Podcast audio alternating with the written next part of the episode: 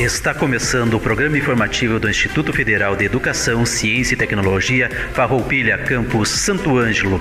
Produção e apresentação da Assessoria de Comunicação. Servidores Adilson Moraes, Endel Ferreira, Rodrigo Thomas e do aluno e estagiário Lucas Maciel. Direção Adilson Stamberg, diretor-geral do campus do IFAR. Todo o conteúdo é de inteira responsabilidade dos seus organizadores.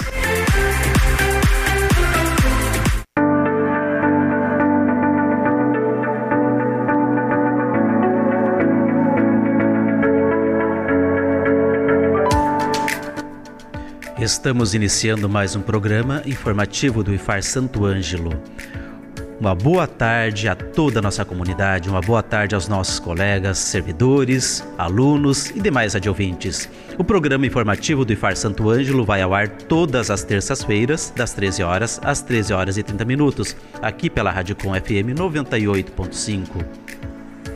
Informamos que o IFAR Campus Santo Ângelo está localizado na RS 218 km 5, rodovia que dá acesso ao aeroporto municipal, aqui no bairro Indubras.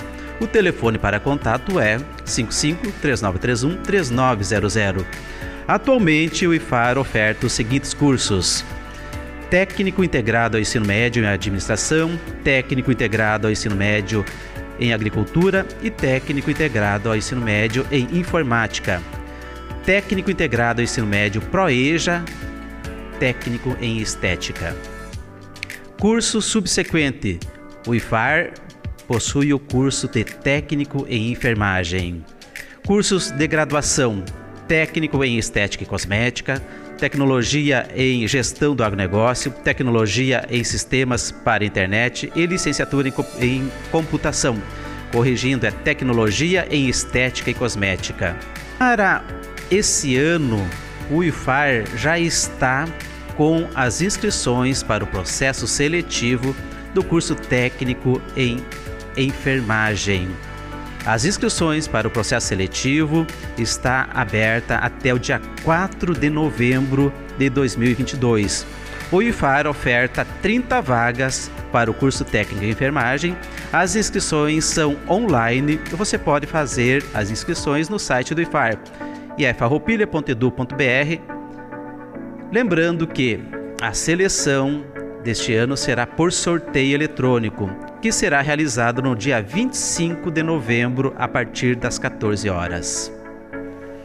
Para o programa de hoje, nós convidamos o diretor geral do Campo Santo Ângelo, professor Adilson Stamberg. Também convidamos o diretor de administração, Tiago Benetti, nosso colega aqui, servidor também, para vir falar um pouquinho para nós sobre os efeitos do bloqueio orçamentário que fora imposto pelo governo federal às instituições de ensino e agora tivemos a grata notícia que também já foi feita a liberação desse bloqueio, isto é, o desbloqueio.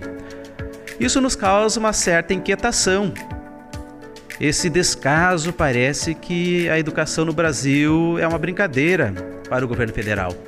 Assim, a gente trouxe uh, os nossos diretores para falar um pouquinho para nós, esclarecer, para que não hajam é, distorções das informações. Então, muito boa tarde, professora Dilson, boa tarde, Tiago. Traga um pouquinho para nós sobre esse momento delicado e conflituoso que estamos vivendo, né? já que nós estamos nos aproximando do final do ano, né? final do, do ano letivo, no qual o Instituto uh, precisa né? do orçamento na sua inteireza. Né? Então, traga um pouquinho para nós uma reflexão sobre esse momento. Tudo bem, então, boa tarde aos nossos ouvintes em especial à nossa comunidade acadêmica, servidores, estudantes, aos nossos colegas da, da mesa que fazem parte então desse programa, aos nossos familiares e à comunidade em geral que nos assiste e nos escuta a partir dessa nossa ferramenta de comunicação. Estamos participando hoje justamente mais nesta edição desse programa nosso informativo do IFAR Campo Santo Anjo para levar à nossa comunidade informações, atualização a respeito de assuntos pertinentes ao andamento do nosso campo Santo Anjo. A respeito dessa notícia, então, Moraes, em relação ao, ao bloqueio, ao novo bloqueio no orçamento das instituições da rede de ensino federal, tanto universidades como os institutos federais. Realmente, na semana passada, novamente fomos surpreendidos, então, é, no dia 5 de outubro, tivemos então a publicação no Diário Oficial da União, o decreto número 11.216, que trouxe uma limitação no orçamento de 5,8% para esse último trimestre de 2022, com perspectivas de liberação desses limites estornados para o mês de dezembro. Perspectiva. Esse bloqueio então geraria para o IFAR, para a nossa instituição, a redução da possibilidade de uso imediato de mais de 1 milhão e 700 mil, considerando os 11 campi e a reitoria.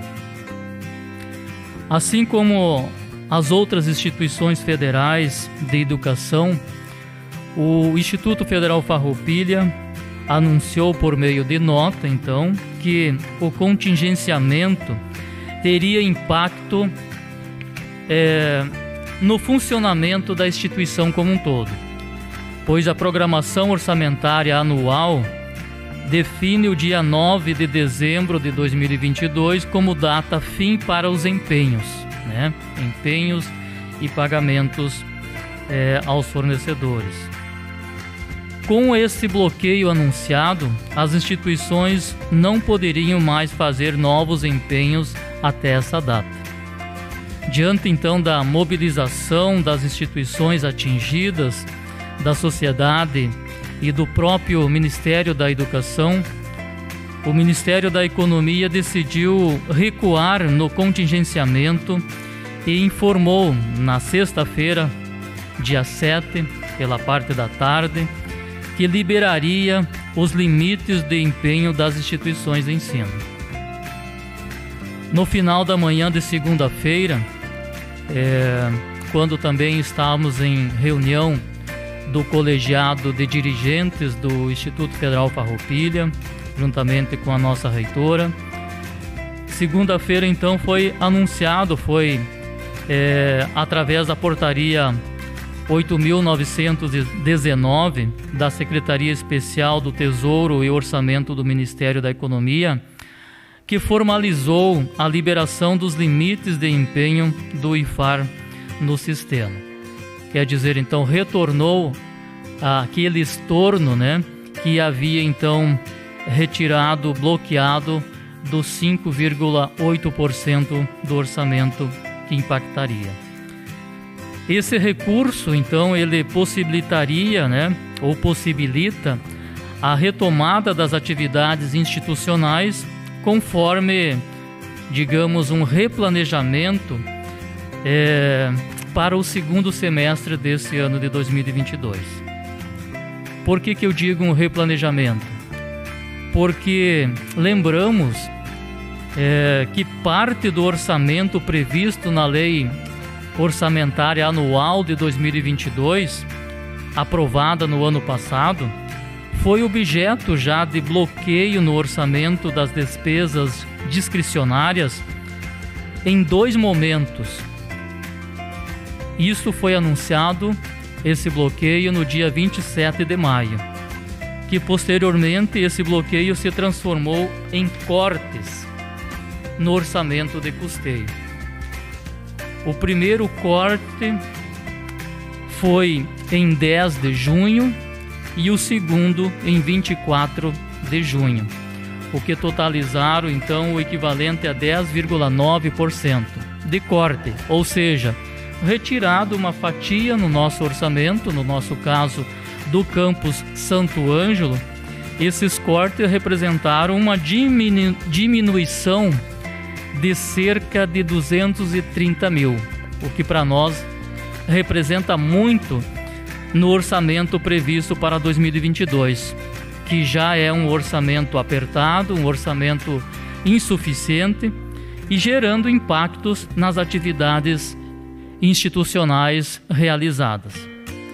Então, no nosso caso do Campo Santo Ângelo, com ou a partir desse corte, equivalente então em valores absolutos em torno de 230 mil, fizemos um esforço de replanejamento então de um plano de ação orçamentário para a manutenção e desenvolvimento das atividades essenciais de ensino, de pesquisa e extensão, para que a gente pudesse então vencer o ano letivo a partir do segundo semestre com esses cortes.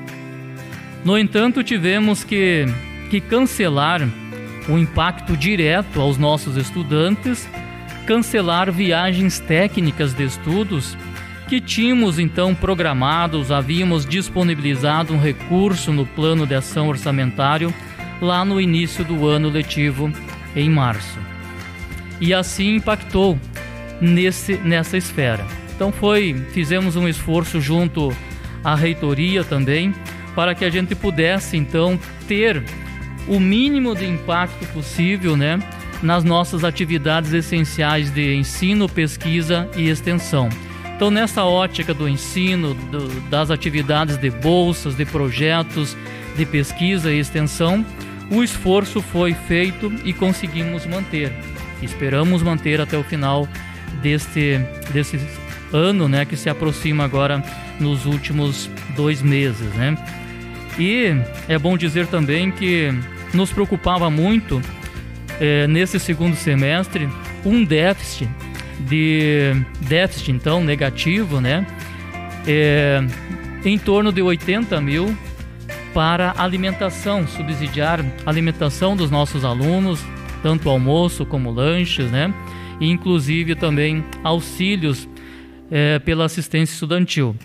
E esse esforço foi feito de interlocução junto à nossa reitoria para que pudéssemos colocar essa nossa preocupação e foi feito então um aporte, né, a partir do contingenciamento também que a reitoria tem, né, e que nos é, cobriu esse déficit. Então, nos deixou menos preocupado em relação à, à continuidade e o encerramento do ano letivo de 2022, é, nesse sentido de dar essas ofertas aos nossos estudantes.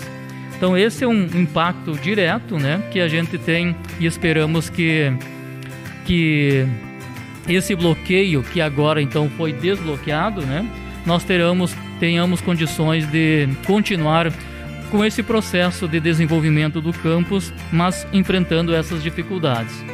E eu quero colocar também que no nosso, no nosso orçamento previsto e está sendo executado em termos de orçamento de 2022, conforme então a proposta de lei orçamentária anual para 2023, nós teremos uma redução de em torno de 13,3% no nosso, no nosso orçamento em relação a 2022. Não estou falando de cortes nem bloqueio, estou falando de redução de um orçamento previsto para 2023 uma redução de 13,3%, o que daria em valores absolutos quase 300 mil a menos em relação ao orçamento de 2022. Realmente é, é uma notícia nada agradável, né? Para iniciarmos 2023 daqui uns dias. Mas eu vou perguntar agora ao diretor Tiago nós estamos com uma obra em andamento, né? Que é uma obra muito é, é, esperada por todos nós. Nós já tivemos o nosso pórtico terminado, foi concluído e entregue à comunidade do IFAR. Tivemos mais um prédio pedagógico também concluído e entregue para, o, para a comunidade. E agora nós estamos ah, na fase inicial do centro de convivência. Tá? Uh, e assim eu questiono, diretor Tiago, com essa fragilidade orçamentária que nós estamos, isto é, com, é, com essa possibilidade que houve desse bloqueio? Isso iria afetar a construção dessa obra tão esperada pela nossa comunidade? Uh, boa tarde, Adilson Moraes. Boa tarde, professor Adilson Stamberg. Boa tarde, ouvintes da Rádio Com, nossa comunidade acadêmica. Em primeiro momento, este bloqueio não, não afetaria a questão da obra. A obra, para ser iniciada, para iniciar um processo licitatório de obra, é necessário ter pelo menos metade do valor da obra já disponível, metade do valor desse contrato já disponível. Então, nós temos empenhado, já garantido para esta obra, a metade dela, a obra, um montante total de 3 milhões 16 mil reais em números exatos. Então nós temos metade desse valor já empenhado, já garantido nesta obra. Então não haveria neste primeiro momento uh, impacto nela. O que nos preocupa, de certa forma, é esta redução orçamentária, este projeto de lei orçamentária anual que não considera recursos de investimento. Então, nós temos, de acordo com o cronograma, o que nós já temos empenhado, a obra segue até maio. A previsão de término desta obra é dezembro de 2023. Então a empresa tem um cronograma a seguir e se tudo correr bem dentro da normalidade, em dezembro de 2023 ela deve nos entregar esta obra. O que nos preocupa é que a CETEC, que é a Secretaria de Tecnologia com a qual nós somos vinculados, ela nos garante, nos garantiu que esta obra teria esse aporte necessário para a finalização desse contrato, em torno de 1 milhão e 700 mil que, que falta para esta obra, né? Então, como não está previsto na lei, isso nos preocupou um pouco, porque a secretaria vai ter que fazer, vai sair da própria secretaria, não vai vir destinado ao IFAR este recurso de investimento, né? Vai vir direto da secretaria para o Campo Santo Ângelo para esta obra específica. E como há uma troca de governo, então a gente já está, não importa qual dos candidatos ganhar, vai se encerrar um governo de quatro anos e vai iniciar outra gestão. Então, para nós é uma troca de governo, não importa qual dos candidatos lograr êxito na, na eleição. Então, nós estamos tratando isso com muita cautela, com muito zelo, já em contato com a CETEC para que nos primeiros meses de 2022 e 2023 este recurso já esteja disponibilizado para esta obra, alocado nesta obra. Então, é uma obra, como já foi dito, muito importante para o nosso campus. Nós esperamos esta obra desde o início do campus, né? Ainda estamos com um espaço improvisado, servindo refeição para os estudantes então é uma obra vital para o nosso campus. A empresa MTK Construções, que é a vencedora da licitação, ela iniciou agora a primeira fase da obra, que é a fase de, de aterro, de preparação do terreno, e agora estão na fase de montagem das estruturas para os trabalhadores. Então, está cumprindo a sua parte, o seu cronograma, e cabe a nós acompanhar isso de perto e buscar junto à Secretaria de Tecnologia, a CETEC, para este recurso, para que não haja necessidade de chegar lá em maio nós termos que suspender a obra por falta de recurso, né? Então, suspender essa execução. Então, isso nos preocupa, nos, nos deixa cautelosos, né? Mas os contatos já estamos, estão sendo feitos, né? Nós já temos um documento da CETEC que nos garantiu esse recurso lá antes de iniciarmos a licitação. Então, isso estamos esperançosos que nada que nada influencie nesse fluxo normal e que esse recurso esteja disponibilizado aí já na, no mês de janeiro aí para o nosso campus. Muito bem, já temos então essa perspectiva positiva que já o IFAR muito prudente, muito cauteloso e estratégico já fez essa sinalização junto à CETEC então para a garantia desse, desse recurso, né? Mas aí agora a gente também sabe que o IFAR ele é muito bem organizado quanto ao planejamento. E como que vai ficar a, a questão do planejamento 23 para 2023 das demais dos demais investimentos que teríamos aqui no campus? É, esta questão de investimentos para 2023, ela hoje nós não contamos com nenhum recurso, né? De investimento.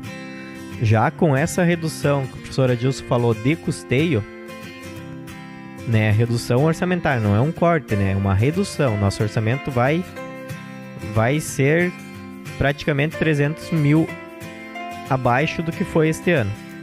Isso já, no, já nos preocupa no sentido de mantermos o que nós estamos oferecendo hoje com a qualidade que estamos oferecendo. Ontem, por exemplo, já conversamos com o Elias, que é o coordenador da assistência estudantil. Ele também já está preocupado com a questão de 2023, pois não há sinalização de aumento do recurso para assistência estudantil. Então, isso também agora quando essa lei for, quando esse valor for ratificado, né, se for ratificado esse valor, nós vamos ter que, que fazer o nosso planejamento considerando a melhor qualidade possível, mas com o mínimo de, de recurso, né? Questão de, de investimento, como foi dito, nós estamos reportando essa redução de, de valores de custeio para manutenção das despesas discricionárias né, do campus, enfim, mas em termos de investimento em espaços pedagógicos, né? Uh, então temos essa perspectiva de continuidade e conclusão no final do ano de 2023 do nosso da nossa obra aí do Centro de Convivência Refeitório, mas como todos sabem, precisamos de novos espaços, né, para também oferecer o atendimento aos nossos alunos com a mesma qualidade. Então, por exemplo, vamos buscar numa batalha, num, numa luta constante, um espaço, por exemplo, de um ginásio de esportes para o nosso campus aqui, que somos um dos campos que, do IFAR que, que não possui. Mas para isso, o cenário de investimento, né, de recursos, como foi dito, não se tem muita perspectiva. Vamos e já estamos trabalhando nos últimos três anos aí com interlocução junto a, a, parlamentares, né, da esfera federal, deputados, senadores, aí tivemos alguns encontros, né, e temos que buscar aí, quem sabe, esse, esse apoio também, para que nessa perspectiva alguma emenda parlamentar seja importante para que a gente possa ter esse aporte de recurso para poder investir em melhorias nos espaços pedagógicos do campus. Falei no, ginásio de esportes, mas temos melhoria em pavimentação, por exemplo, no nosso, no nosso campus, né? em ruas. Hoje conseguimos abrir uma, uma rua para é, a saída né, via o nosso pórtico de acesso, no entanto, ela ainda carece de pavimentação. E estamos se esforçando buscando esses, essas interlocuções para que a gente possa então qualificar esses espaços também. A gente sabe que você fazer gestão com recurso em caixa, com orçamento em caixa, é fácil. Eu pergunto para vocês dois, né? Como que está sendo fazer a gestão de um campus do nosso tamanho, da nossa estrutura, ainda uh, uh, em fase de, de, de, implantação, digamos assim, com, faltando bastante espaços ainda a serem, concluídos, aliás, serem iniciados e concluídos, né? Como que é fazer a gestão em tempo de crise, em tempo de é, falta de disponibilidade e vontade, é, é, vontades dos nossos gestores maiores, quem são os gestores? E aí eu chamo o governo federal de fazer a sua parte para a educação, ou seja, aportar os recursos necessários para que a gente consiga manter essa educação de qualidade, esse ensino de qualidade. As dificuldades são, são enormes, né? Quando a gente fala em, em recursos, né, a gente está falando de grandes capitais em termos de, de capital humano, capital financeiro, né, em termos de capital natural, que nós temos um campus aqui que tem uma é, uma capacidade de ofertar cursos que tem essa interatividade também. Então hoje nós temos muitas dificuldades, não é só no aspecto financeiro, nós temos dificuldades de um aporte de, de um quantitativo maior de recursos, de força de trabalho, né? tanto servidores docentes como servidores técnicos administrativos em educação de acordo com a nossa tipologia e nós vamos fazer agora no final do ano, temos uma programação para isso, de comemoração nosso oitavo ano de criação do campus, de, de atividades aqui agora em dezembro, mas nesses oito anos ainda não chegamos ao nosso quantitativo, digamos assim, mais expressivo dentro do limite da nossa tipologia de atingir 70 docentes e 60 tais. Hoje estamos com uma defasagem aí de quase 20, né? para atingir esse, esse quantitativo. E isso nos impacta no desenvolvimento institucional do campus. Mas mesmo assim, mesmo assim, é, conseguimos alavancar é, maior número de oferta de cursos e também de vagas. Há dois anos, três anos atrás, tínhamos um, uma média de 700 alunos, hoje estamos mais de 900. Hoje temos 11 cursos ofertados, conseguimos só nesse ano ofertar mais dois cursos superiores, um de formação para professores e outro de pós-graduação. E esse cenário realmente não nos favorece, né? Mas em contrapartida estamos buscando nesse trabalho aí bastante é, agregador, né, para que a, que a nossa comunidade acadêmica sintam-se pertencentes e também nos dê esse suporte para nós enfrentarmos essa dificuldade, que realmente tem momentos e como esse que nos deixa bastante preocupados, né, e que nos dá assim é, uma condição até mesmo da saúde, né, também isso impacta em todos nós. Além disso, também, como campus, né? Somos um, uma estrutura que temos, não estamos falando de investimentos novos, mas temos manutenção dos prédios que estão hoje aqui no campus, que temos dificuldades de, de água nos banheiros, de algumas questões assim relacionadas a essa manutenção, que com um aporte financeiro nós teríamos condições de fazer uma reforma mais ampla, digamos assim, para sanar essas dificuldades que, que emergiram muito a partir desses dois anos que não tivemos atividades no campus. Muito bem, lembrando que a tipologia do IFAR Campo Santo Ângelo, é, em, em termos de servidores, são 70 servidores docentes e, e 60 servidores técnicos administrativos. Para um quantitativo de 1.200 alunos. Hoje nós estamos aproximadamente com 900 alunos. Vejam a importância do IFAR para a nossa comunidade local e regional. Quero agradecer a vocês, diretores, e parabenizar por estarem fazendo essa gestão tão, eh, digamos assim, intensa e tensa nesse momento. Né? A gente deseja que vocês tenham a sabedoria, a tranquilidade e o bom senso para agir nesse momento de dificuldade. Encerramos o programa de hoje com a seguinte reflexão de Mário Sérgio Cortella: Ocasião propícia. A hora é agora. É comum se contar a hora em alguns momentos da vida até em contagem regressiva. Então a hora é agora: 10, 9, 8, 7.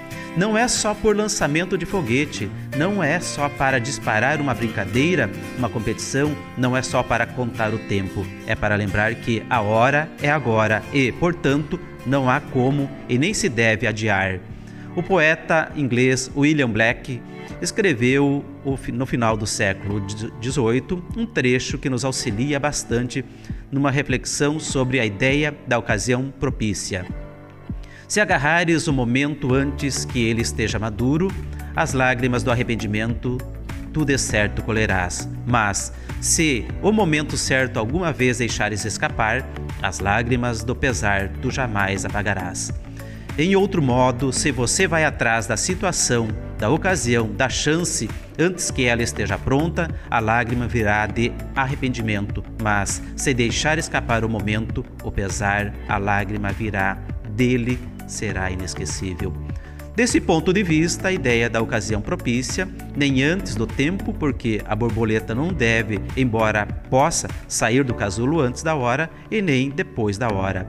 Essa expressão, a hora é agora, era chamada pelos gregos antigos de kairos, a ocasião, a oportunidade, isto é, o tempo oportuno a não ser perdido, o momento em que se junta a ação com a ocasião. Também agradecemos aos nossos colegas da técnica, Rodrigo, ao Lucas que estão ali fazendo o trabalho para nós. E até terça-feira que vem com mais essa edição, uma edição do programa informativo do IFAR Santo Ângelo.